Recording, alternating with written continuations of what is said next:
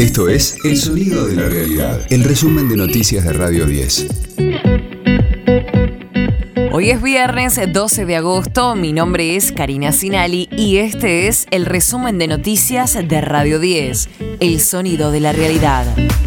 La inflación de julio fue del 7,4% según el INDEC. Es la más alta en 20 años y acumuló un 46,2% en lo que va del 2022. Para contener el tipo de cambio y desacelerar el alza del costo de vida, el Banco Central elevó las tasas de interés casi 10 puntos y llevó la de plazo fijo a 69,5%. El director de la entidad, Agustín Datelis, lo explicó. Las decisiones que tomamos vinculadas con la tasa de interés, que tuvo que ver con una suba muy fuerte de la tasa de interés de referencia, que es la de la LELIC a 28 días, pasó del 60 al 69,5 en términos nominales para tratar de empezar a contener rápidamente esto y volver a un sendero de desaceleración de la inflación, no solo la de referencia, sino el conjunto de tasas de interés de la economía, digamos la que reciben los ahorristas por los plazos fijos, la de algunos créditos de capital de trabajo, etcétera, para adecuar todo el esquema de tasas y para tratar de llegar a esa idea de las tasas reales positivas.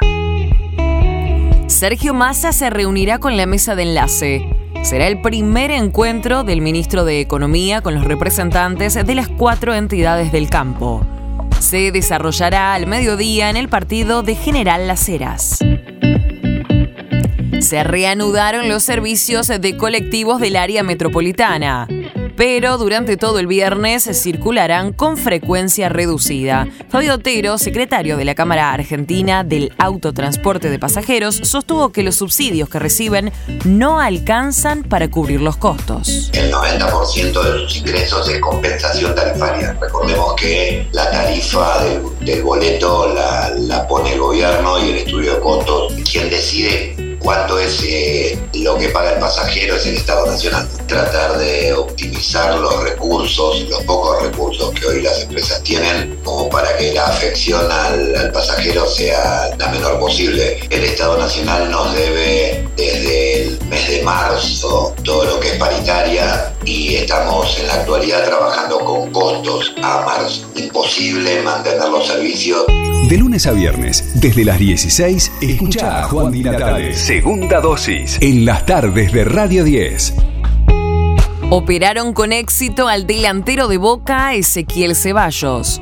Sufrió una lesión de ligamento que une la tibia con el perone y no jugará hasta el año que viene.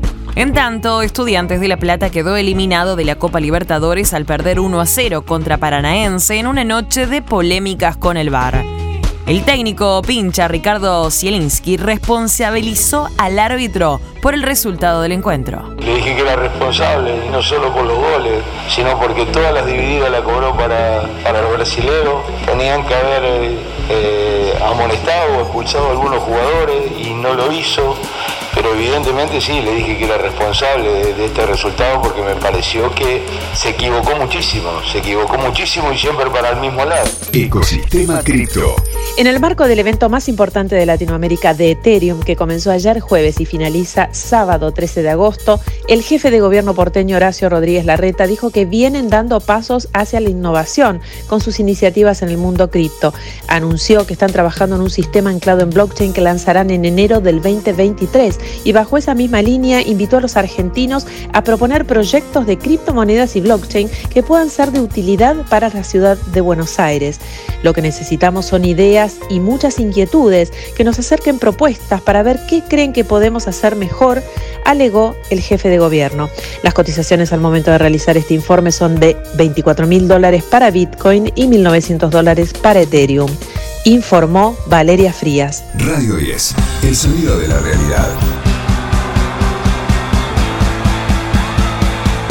Los fundamentalistas del aire acondicionado se presentarán mañana en San Luis.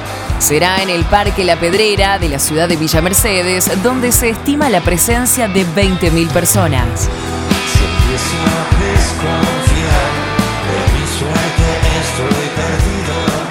La banda, fundada por el Indio Solari, presentará por primera vez en suelo puntano su show denominado Rock and Roll. Desde el municipio mercedino anunciaron que la ocupación hotelera está plena y habilitaron campings municipales para los fans que desean quedarse en la ciudad.